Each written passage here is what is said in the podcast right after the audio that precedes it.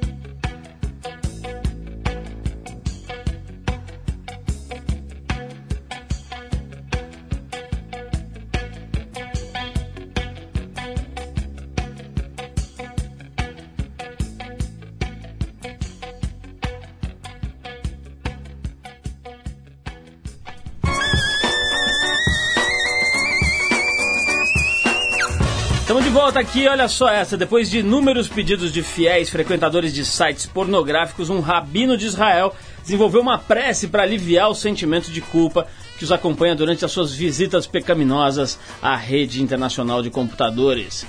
Shlomo Eliahu, rabino da cidade de Safed, no norte do país, recomenda que os fiéis tarados recitem a oração quando acessarem a rede. Assim eles teriam uma cobertura espiritual caso eles acabem acessando algum site pornô.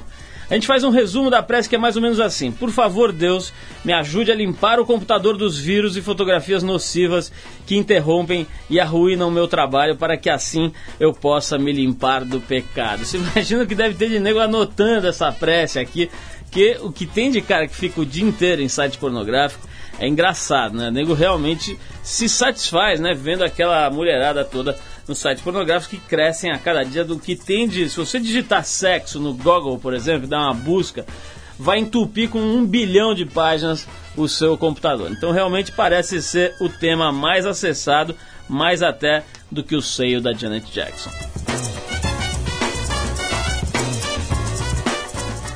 Ela é a mulher que domou o coração de João Gordo, nascida na Argentina, admirada pela sua delicadeza nata, Viviana Torrico, agora Viviana Benedan, que é o sobrenome do João Gordo, depois do casamento, né? É uma das poucas pessoas no mundo capaz de conseguir dobrar o intempestivo vocalista da banda Ratos do Porão. Todo o amor e cumplicidade do casal agora pode ser visto no reality, pode ser visto né, no reality show Família MTV, agora pode ser visto no programa João, do João Gordo e da Vivi, chamado Gordo à Bolonhesa, que é um programa de, feito ali numa cozinha e tal, com receitas culinárias, mas na verdade é uma forma descontraída de entrevistar uma pessoa interessante. Né? Eu vi agora recentemente o da Ana Hickman e foi um programa bastante legal e interessante, em que você acaba descobrindo não só a real da personalidade do entrevistado, mas um pouco mais sobre o relacionamento da Vivi com o João. Vivi, obrigado por você ter vindo. Você está grávida aí de sete meses, quase tendo nenê, fez esse favor aí de se deslocar até aqui o nosso estúdio. Antes de mais nada, eu queria te agradecer. Queria te perguntar já logo de cara uma coisa que deve ser é, curiosidade da maioria dos ouvintes. Você já deve ter contado várias vezes, eu vou te pedir para contar de novo como é que foi o Crash.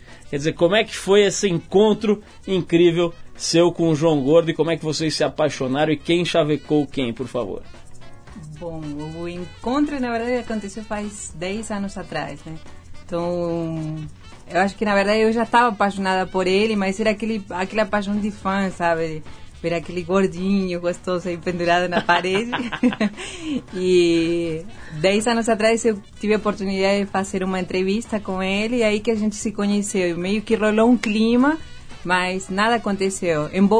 Mesmo que ele falou para os amigos que tinha me comido em cinco minutos, ele me comeu teoricamente. Ah, ele falou para os amigos que tinha é. comido você. É. Que coisa Mas nada disso aconteceu. Coisa aí, fina do João Gordo, né? É, bem, bem a cara dele, né? Mas aí rolou de, de, cada um fazer sua vida em, em esses 10 anos com histórias paralelas. E só faz três anos atrás a gente voltou a conversar e falamos sobre esse assunto. Eu já bequei ele. Mas uma coisa, é, é, eu quero voltar um pouquinho. Você era jornalista na Argentina, é isso? Você foi entrevistar o João Gordo para um jornal, para uma revista, foi isso? Não, eu sou formada como professora de crianças excepcionais mentais, né? E paralelo a isso, eu sempre tive meu meu trabalho, assim, meu, meu hobby com música. E fazia frilas para uma revista de metal, chamada Metal na época também. E me como eles sabiam que eu era apaixonada e tal, e que sabia muito sobre a banda, eles me convidaram a fazer entrevista. Mas o que eu fazia na época era trabalhar com excepcionais mentais. E... Quer dizer, você juntou as duas coisas, né? Pegou um maluco e, e roqueiro e já achou o, o, par perfeito. Agora, tem uma coisa engraçada, né? O João, vamos dizer que é, não é exatamente o padrão de beleza vigente, ele é um pouco diferente do Brad Pitt e ligeiramente diferente do Fábio Assunção. O que, que você viu nele? Quer dizer, a, a, o aspecto físico dele, que era, que aliás mudou muito, né? Ele é. perdeu sei lá quantos quilos. Mas quando você o conheceu, ele era gordão, todo tatuado, careca, cheio de prego na cara. O que, que você viu no João Gordo, Vivi?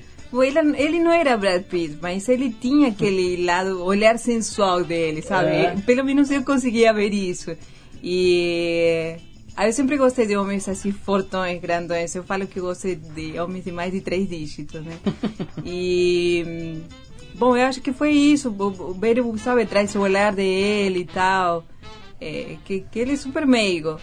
Né? É, realmente, o João tem uma coisa que as pessoas que o conhecem, né, ficam até meio surpresas, porque ele é muito diferente daquela imagem agressiva que passa num show e etc, uhum. né? O cara é doce, é super educado, inclusive, é né? Uma coisa educado. que as pessoas não, não entendem, é. né? Não... Embora ele fale palavrões por bater pelos cotovelos, ele é educado. É porque o negócio da educação não é esse, né? O negócio da educação é como você trata a outra pessoa, se você é. ofende a outra pessoa, não ofende. Pelo contrário, o João é um cara que pode falar 200 mil palavrões, mas nunca ouvi ofender alguém por maldade ou tratar alguém mal, por exemplo, num programa de entrevista, que é, que é uma coisa que pode acontecer com qualquer um, e ele sempre conseguiu levar isso numa boa, mesmo nas vezes em que ele saiu no tapa com o entrevistado. Rolou recentemente, né, aquele episódio, né, é. do dado do Labela e tal. Que, que, que, análise você fez desse episódio? O que aconteceu nessa história? Muito chato foi tudo. E foi totalmente assim. Deixou a gente com muita raiva. E por outro lado, com um pouco de medo, porque tem pessoas assim que são totalmente inconsequentes e com tal de se autopromover, não sabe, fazem qualquer coisa. E eh, nós estamos hoje numa situação de que nossa vida, saúde é super importante, né? Estamos por ter uma filha e se não nos cuidamos eh, mutuamente seria super difícil eh, a gente con eh, eh, concretar esse esse objetivo de família feliz e tal. Mas por parte do cara, do, do convidado que agrediu ele, foi muito idiota, assim, né? Acho que muito idiota. Idiotice da gente ainda prevalece muito casos. Ô, Vivi, vamos falar um pouquinho da mudança, das mudanças do João, né? O João, é, eu fiz uma entrevista com ele aqui há mais ou menos uns vou chutar aí uns dois anos e meio, três, em que ele acabou até chorando. Foi uma coisa bastante. demonstrou muita, muita sensibilidade, um momento muito frágil da vida dele, em que uhum. ele estava com medo de fazer a operação. Ele falou para mim que estava morrendo de medo de fazer a operação, ao mesmo tempo estava com muita dificuldade de conviver com aquele peso, não estava dormindo, tinha tido aqueles problemas de, de, de apagar, de, de, acho que entrou em coma, né? Sei lá, ficou apagado no hospital. Enfim, ele estava num momento muito difícil e ao mesmo tempo morrendo de medo de encarar a operação de redução do estômago que ele acabou fazendo. Você acompanhou esse período, você estava junto, você influenciou nessa decisão, que é uma decisão difícil, de entrar na, na, na, na faca, como dizem aí no, no, na gíria, né, de entrar nessa operação, uma operação que, que pressupõe um risco, que pressupõe uma convivência difícil com o pós-operatório e tudo isso. Como é que foi a tua atuação como mulher dele, como namorada na, na época e tal? Enfim, como é que você viveu esse momento na vida dele? Bom, eu cheguei quando ele estava totalmente afundado nesse problema do, do peso. Ele não queria operar. Nós começamos um relacionamento que foi super legal. Só que assim, é, eu gostava dele gordo, grandão e tal, mas eu não sabia que ele tinha tantos problemas de saúde. Diabetes, pernas, início de trombose, coisas que são super chatas para qualquer um. E eu falei para ele, eu adoro você, amo você, mas não tem como a gente ter, continuar um relacionamento assim, tendo a possibilidade dele de mudar e melhorar e não fazendo isso, né? Então, é, conversamos bastante, até sexualmente, sabe? Tipo, é, eu trabalho muito, eu total workaholic e, e eu voltava às vezes e a gente via, tipo, namorar ou ia para a casa dele e eu sempre tinha que estar. A posição nossa era ele embaixo e eu em cima, né? Não tinha variação Não tinha variação nenhuma, mas o trabalho tudo era meu. Se ele virasse, ele te matava. Me matava total. Coisa difícil. Então, tipo, até nesse sentido, eu, a passividade dele já estava chegando a um ponto que estava afetando o relacionamento. Porque às vezes, assim, eu falava, meu, não, tô afim. Não tô afim de trepar em cima de você, não, de subir em cima de você e tal. Era, né? como se namorasse um puff, então, né? A única é, possibilidade é mais... sentar no seu namorado. É, mais ou menos. era bem mais excitante que um puff, mas era mais ou menos isso. Aí, eh, eu acho que esse lado foi, foi forte para ele, o lado da saúde. E, e os objetivos, na época eu tinha ficado grávida, só que não concluímos, não concluí a gravidez, eu perdi antes. Eu acho que isso deu um clique na cabeça dele e mudou. Hoje ele é outra pessoa. É, eu fiz essa brincadeira, mas na verdade, assim, realmente está todo mundo que gosta do João Gordo, eu me incluo nessa extensa lista, né? uhum. né? É, ficou surpreso e feliz, né? De ver o João dar, fazer uma reviravolta na vida dele que é, é nítida, né? Qualquer pessoa que olha na televisão mesmo, não precisa nem estar com ele, vê que ele está muito mais vibrante, muito mais feliz, que ele está realmente usufruindo a vida, né? E isso é muito legal, eu acho que tem muito a ver, é, se não 100%, mas muito a ver com a sua presença. Vamos falar mais disso, mas eu vou tocar uma musiquinha que eu acho que o João Gordo não gosta, não sei se ele gosta, mas eu vou tocar mesmo assim. Led Zeppelin com Heartbreaker e a gente já volta.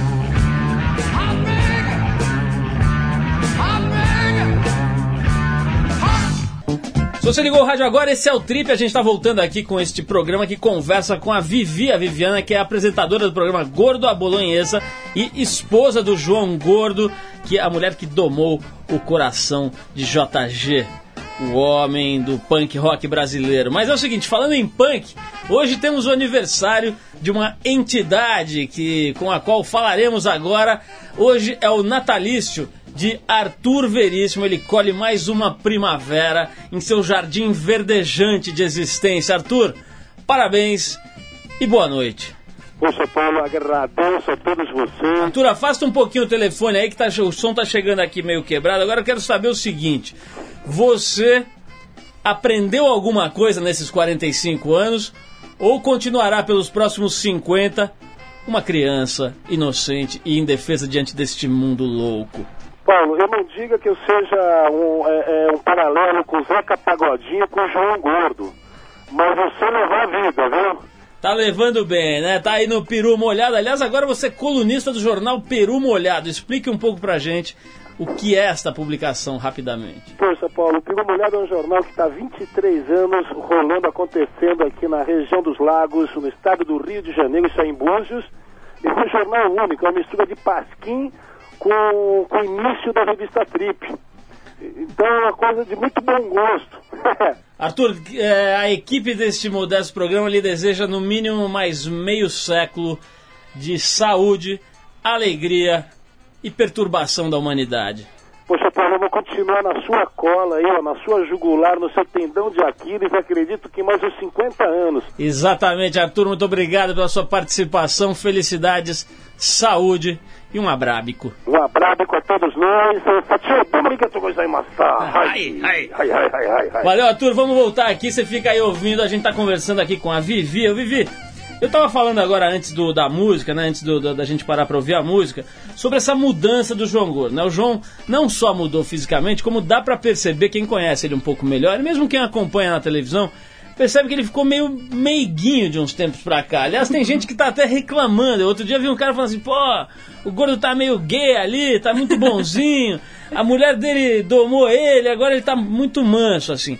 Como é que foi esse processo de transformação do gordo, que era aquela figura agressiva e tal. Eu vi, por exemplo, o programa da Ana Hickman, ele tava todo bonzinho, fazendo perguntinhas e tal. Ele, tava, ele, ele mudou mesmo, né? Queria que você falasse Mas ele não tinha como não ficar bonzinho. Imagina mulherão daqueles. É, ali, ali eu concordo que realmente Qualquer um não fica... tinha jeito, né? Amansou é, o gordo. É, mas a transformação dele começou a rolar quando faz uns três ou quatro anos atrás ele já estava fazendo terapia estava é, ah. indo numa psicóloga três vezes por semana então ela meio que deu a base assim tirou o cara das cavernas e botou aqui na civilização eu só continuei a gente conversa muito dialoga muito que eu acho que é o mais importante em qualquer tipo de relacionamento né então ele hoje na verdade eu acho que está meigo como algumas pessoas conseguem ver é, é porque pensa um pouco mais no outro, sabe? Tipo, eh, ele antes não, nunca teria dado uma entrevista para, por exemplo, uma revista de fofocas.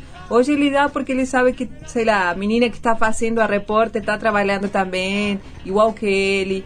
E esse tipo de coisa, sabe? Tipo, meio que consegue ver o, o lado da, da outra pessoa. Que antes ele ficava só no mundo dele, no, na parte meio que egoísta, sabe como se fosse uma criança que fica na primeira fase, é tudo eu, eu, eu.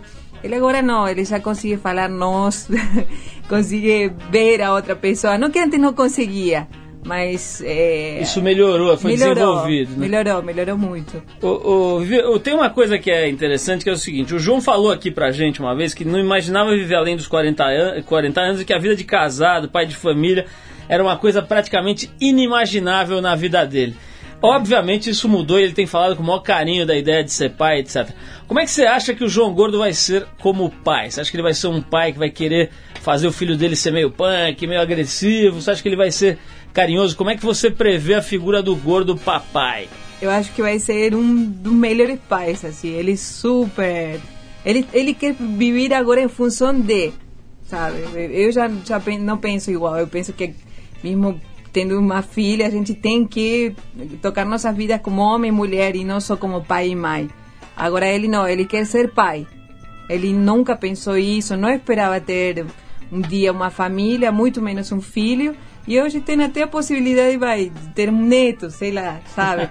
Então eu acho que ele vai educar super bem, acho que ele vai ser até mais mais envolvido no relacionamento do que eu, sabe? Ele ele quer, quer fazer tudo, quer fazer as aulas de natação com ela, quer fazer tudo que ele não fez com o pai dele, né? Agora eu quero puxar disso daí uma pergunta que, eu, que é a seguinte: eu, uma, uma das únicas coisas que eu sei que ainda irritam o João Gordo é quando alguém fala que ele traiu o movimento, né? Nossa. Que é uma, uma, uma paspalice, mas ainda tem, volta e meia, um maluco que manda essa aí. Eu vou querer saber de você é, a tua opinião sobre isso. Logo depois a gente tocar uma musiquinha aqui, que é uma faixa do CD novo do Rapa, aquele CD O Silêncio que precede o esporro. Vamos ouvir o salto com o Rapa, a gente já volta com a Vivi.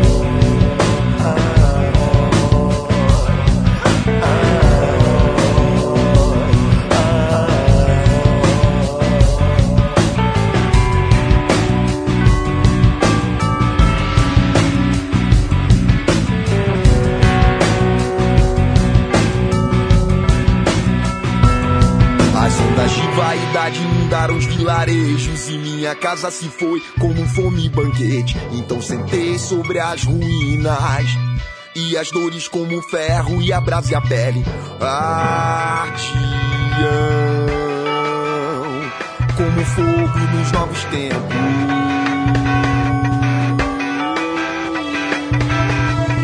Mas em você em seu fio,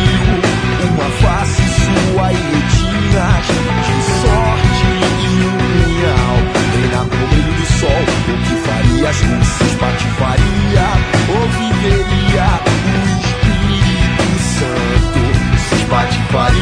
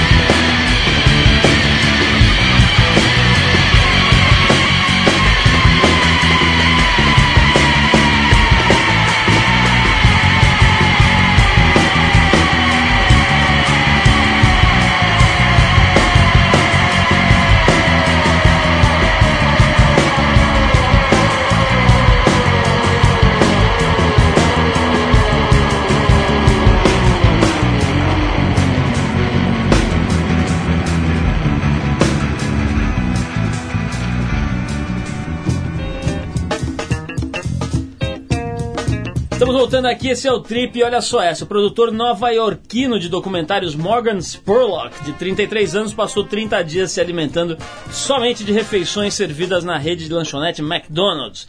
Depois do experimento filmado por uma rede de TV americana, Morgan ficou com o organismo destruído. Daryl Isaacs, médico que monitorou o produtor, disse que ninguém imaginava que a deterioração seria tão grave. Depois dos 30 dias ele estava mais pesado, seu colesterol tinha ultrapassado os limites e seu fígado ficou maior. Além disso, ele sofreu de dores de cabeça, depressão e de alguns problemas sexuais. Foram necessários dois meses para sua recuperação.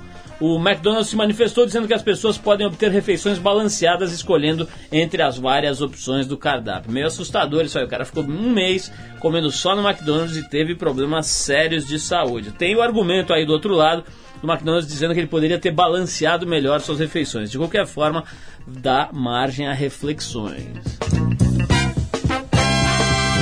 Bom, a gente está conversando aqui com a Vivi, que é apresentadora do programa Gordo a Bolonhesa, ao lado do João Gordo, uma das figuras mais interessantes do universo da música brasileira e que nesse momento está com a gente aqui por telefone. João, boa noite, obrigado por você ter atendido a nossa produção e vamos conversar com a dona Vivi, a dona da sua pensão. Ô João, é o seguinte, eu tava comentando aqui com a, com a Vivi É. que outro dia eu tava vendo um moleque reclamando de você porque falou assim: ah, eu gosto do Gordo, eu tenho todos os discos do Gordo, tenho camiseta do Gordo, eu assisto todos os programas, mas agora o Gordo tá muito bonzinho, ele tá muito gay ali no programa, ele fica obedecendo a mulher dele, tá? eu vi isso de verdade. E eu, fa- eu discordo, acho que você tá muito bem ali no programa, mas eu queria saber se você às vezes se pega ali meio bonzinho, meio diferente do que você era antes, em função de estar apresentando com a sua esposa, que é uma coisa que sempre muda um pouco o, o balanceamento ali da, da atitude da gente diante do público. né? Como é que você vê esse comentário aí? Ah, eu, ó, tem um monte de moleque que reclama, cara. Fala que eu tô ficando careca, que eu tô virando gay, que eu não, não fumo mais, que eu não bebo mais, que eu não sei o quê. Mas os moleques são todos idiota, cara. Eu quero ver eles pegar aí, tipo, uns 20 anos de balada monstro, de farinha, de êxtase, de ácido, Desfirra. é, é, de, de coxinha, ligado? Pra ver o que acontece com o fígado e com a, com a, com a, com a- mente deles, cara. Tá certo. Ô João, eu tava falando aqui com a Vivi que a única coisa que eu sei que te irrita, porque essas coisas aí eu sei que você, você tira de letra. Agora, o que eu sei que te irrita ainda, ou pelo menos irritava até pouco tempo atrás, é o negócio do trair o movimento, que é uma paspalice de salão, mas você ainda fica irritado. Por que, que esse negócio ainda te irrita? Isso é tão besteira assim? Olha, eu não traí movimento nenhum, eu continuo fazendo o mesmo movimento de sempre, pra frente, pra trás, pra frente, pra trás, pra frente, pra trás. Se eu começasse a começar a ir pros lados, aí eu tô atraindo o movimento, certo? Mas eu continuo fazendo o mesmo movimento de sempre, cara, é pra frente, pra trás, pra frente, João, pra trás. então deixa esse negócio do movimento de lado, vamos falar aqui. Eu quero que você faça uma pergunta que- aqui pra Vivi que você nunca fez pra ela. É possível? Existe alguma coisa que você gostaria de perguntar pra ela e não teve oportunidade esse programa lhe dará? Ah, eu quero. Por favor. Alô, meu amor, Oi, moleco. você me ama? Lógico, né? Peraí, peraí. Você tá aí, você tinha que estar, você tinha que estar em, em- em repouso absoluto, que o médico disse que tá com esse barrigão gigante aí, meu. É E a verdade. mulher dá uma ripa, ô Paulo. Ô, ô, João, A, a mulher fica subindo, descendo escada aí, dando uma ripa e não tá nem aí, cara. Tem que descansar essa mulher, meu. Ô, João, vou te- nascer antes do eu, tempo. eu vou te falar, você, com todo respeito, arrumou uma mulher muito legal, porque ela realmente é muito simpática, trabalha muito e deve estar ganhando mais do que você. Então é a mulher ideal mesmo. Sabe o que eu acho? Eu, eu acho que ela vai acabar me espirrando lá da MTV vai ficar Ah, vai claro, acabar né? ficando lá, cara. Ô, João, vamos falar um negócio que eu acho interessante. Eu comentei aqui com a, com a, com a Vivi, eu não sei se você lembra, mas você me deu uma entrevista que a gente gravou até na, na, na redação da Trip, É. em que você ficou até emocionado e tal, porque você confessou pra mim que estava com muito medo da operação. Você estava vivendo um dilema, né? Por um lado, você não estava mais aguentando as consequências daquele sobrepeso.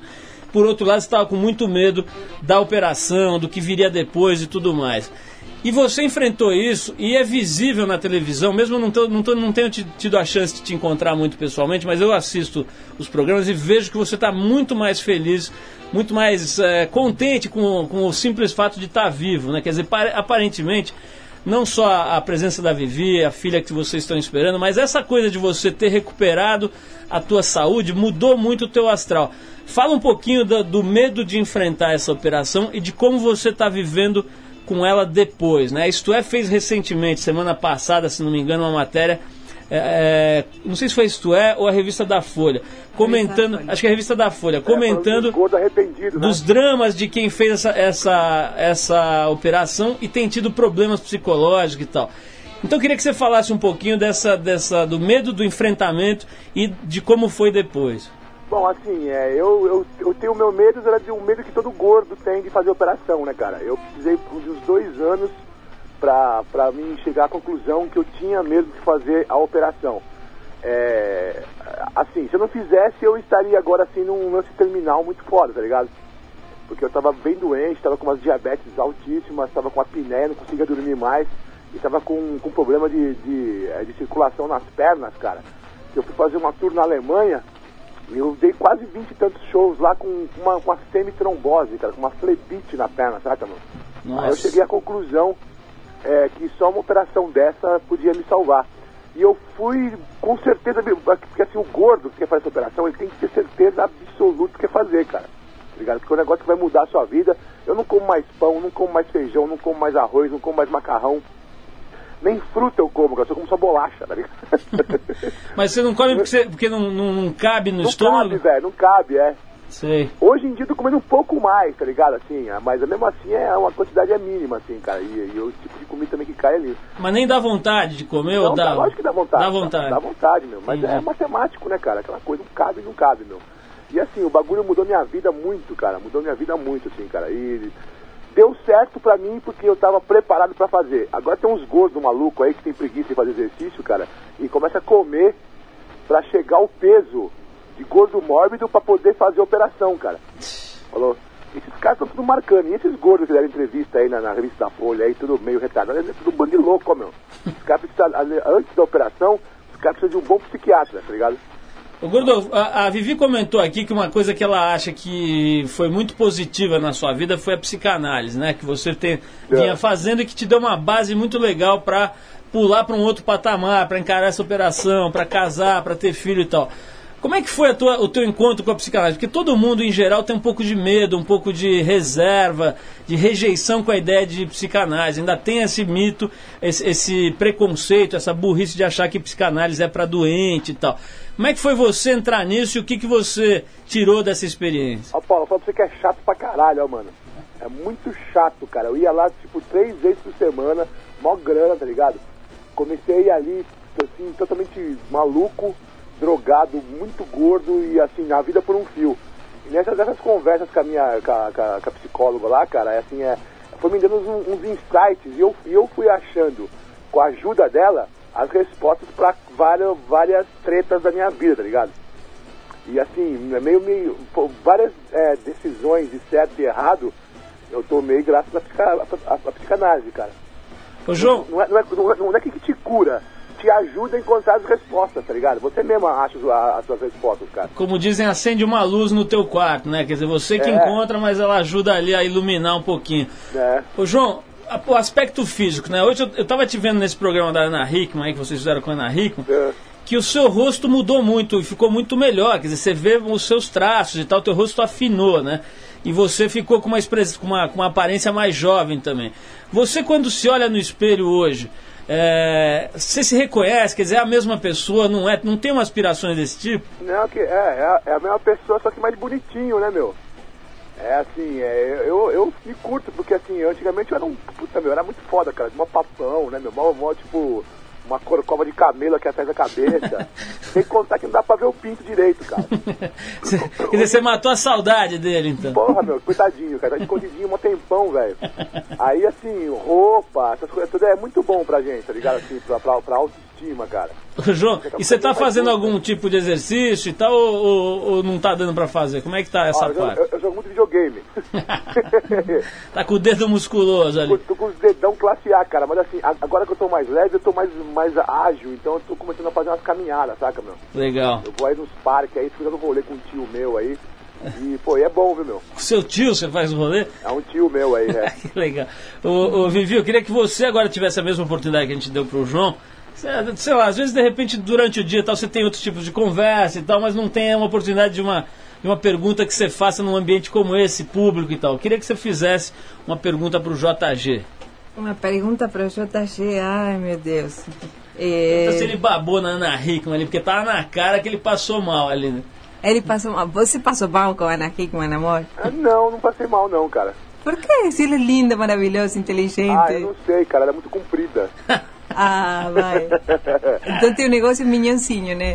Como? Tem um negócio minhãozinho, tipo eu. Ah, o meu negócio tipo é uma menina baixinha, com, com os cabelos pretos, meio cara de índia, assim, tá ligado? Com um peitão de silicone. Eu gosto desse tipo de mulher, assim, tá ligado? Legal. Ô, João, brigadão pela tua, pela tua, tua participação aqui no programa. Um super abraço, saúde pra Vitória, né? E pra você, pra Vivi, pra todo mundo. Um super abraço aí e uma boa noite. Obrigado, Paulo. Valeu, Vivi. Queria te agradecer muito também a presença, foi muito legal conversar com você.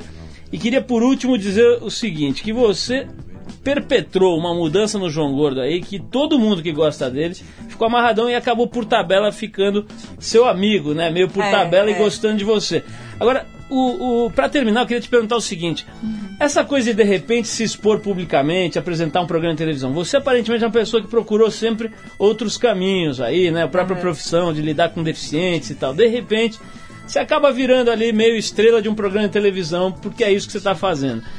Foi fácil pra você? É um negócio que você estava afim? Ou, enfim, você pretende evoluir nesse lado? Como é que é isso pra você? Bom, evoluir nesse lado seria super legal, porque é um, trabalho super bacana. Todo mundo gostaria de trabalhar em TV. Vai e grava tipo três, quatro horas por semana e pronto, recebe um salário super legal e tudo isso, né? Então, evoluir eu até gostaria. Não é meu objetivo, não é minha meta. Eu tenho outras, outras, outras, outros objetivos bem diferentes. Mas eh, eu estou lidando super bem com isso. Eh, O lado bom é que assim, o pessoal que me conhece, o pessoal de música, assim, né, que, que assistem TV e tal, então é um pessoal bem legal e aberto. É, e tem aquele lance de ser a esposa de João Gordo, e ele ter aquela imagem grotesca e tal, e aí apareço eu, e todo mundo acha que eu sou uma fofa, sabe? e, e vai combinado com a gravidez e tal, e acho legal, eu estou tendo frutos bons, assim, está sendo super legal encontrar gente na rua e tal, né? Mas não é alguma coisa assim que te perturbando minha vida, nem nada disso. Minha vida está completamente igual que antes e é isso, né? Genial, Vivi, parabéns então mais uma vez pelo, por tudo que você conseguiu fazer, inclusive esse programa aí que todo mundo tá é, elogiando. Eu vou terminar aqui com uma música dedicada pra você, que essa sim eu sei que o gordo gosta. A gente vai tocar o Iggy Pop com Lust for Life. Valeu, Vivi, vamos nessa. Tchau, tchau.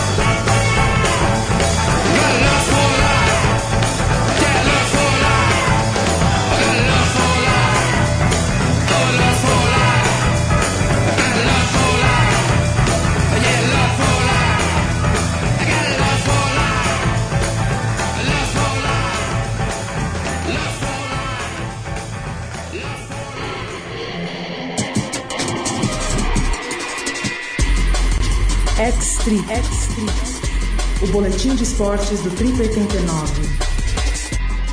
Olha só, no bloco dedicado aos esportes hoje aqui do programa, a gente fala com o multisaltador, se é que existe essa expressão, Gui Pádua. Ele surpreendeu mais uma vez e nesse domingo passado estabeleceu o novo recorde mundial de skysurf sem oxigênio. O Gui saltou de um avião a 8.500 metros de altura, ou 25 mil pés, a mesma altura de um voo de ponte aérea, sobre a praia do PP, ali na Barra da Tijuca. A velocidade máxima da queda livre foi pouco maior que 250 km por hora. Você imagina você saltando, caindo em queda livre a 250 por hora. No início do salto, a temperatura marcava menos 50 graus Celsius e 7 minutos depois, no pouso, marcava quase 40 graus. Ele aumentou 1.500 metros, no, somou 1.500 recorde- 1.500 metros ao recorde antigo, era de pouco mais de 7 mil. O Gui Parra tá com a gente por telefone. Gui, boa noite, obrigado por você atender a nossa produção aí, cara. Você encarou um negócio aí meio esquisito, né? E- o que mais me chamou a atenção foi essa história da temperatura. Quer dizer, você saiu do avião com menos 50 e pousou no chão na barra com 40 positivo. Que tipo de roupa você usou para fazer um salto desse? Paulo, eu- é, primeiro boa noite, né, a todos os ouvintes, a você também, velho. É, pô, foi, foi um negócio assim, na época que eu saltava com o Patrick, a gente fez, é, Patrick de Gardon, pra quem não sabe que foi o inventor do Skysurf, entre outras, é, ele fez um negócio no Polo Norte uma vez e ele me deu umas roupas de presente que ele usou lá, que é uma roupa feita, é um tecido chama Polartec, que você transpira e ela tira o suor de perto do seu corpo, é, porque o suor, essa temperatura, ele congela né, na roupa perto do teu corpo. Então eu usei essa mesma roupa por baixo do, do macacão, estava com três camadas de roupa e depois o macacão normal por cima. Ô, Gui, essa história do oxigênio é muito importante. Eu, eu uma vez tive a oportunidade como, como repórter né, de acompanhar o- aquele famoso salto do formiga de Skysurf sobre a cidade de São Paulo e também era uma altitude que demandava oxigênio. E eu vi na própria pele né, o- os efeitos da falta de oxigênio. Eu tive quase que uma convulsão ali, quase que eles têm que me levar pro, pro hospital ali porque faltou oxigênio. Como é que você lidou com isso? Quer dizer, durante mais ou menos um minuto, sei lá quanto, você teve que lidar aí com essa falta de oxigênio. Explica a tecnologia para encarar isso. Tá, na verdade o que, que eu fiz? Eu fiz um trabalho forte assim de preparação física, é, principalmente de yoga, pra tentar é, me concentrar ao máximo no meu só na porta do avião e usar o mínimo de oxigênio possível ali na porta do avião, né? É, eu já tinha saltado a 25 mil pés, mas eu tinha saltado com a máscara de oxigênio também, que é da Livre, que foi aquele recorde latino-americano com wingsuit, né? E essa vez eu queria fazer, mas sem oxigênio. E eu vou te falar que, meu, o mais punk mesmo é, foi a hora que eu saí do avião. Porque o frio, é, meu, é muito louco, mas entrava pelas narinas assim, é, e você respirava um ar que não te satisfazia, assim, sabe? Nossa. Um ar meio estranho, assim, muito frio. Tanto que eu cheguei no chão com tosse, sabe? É, de tão frio que tava.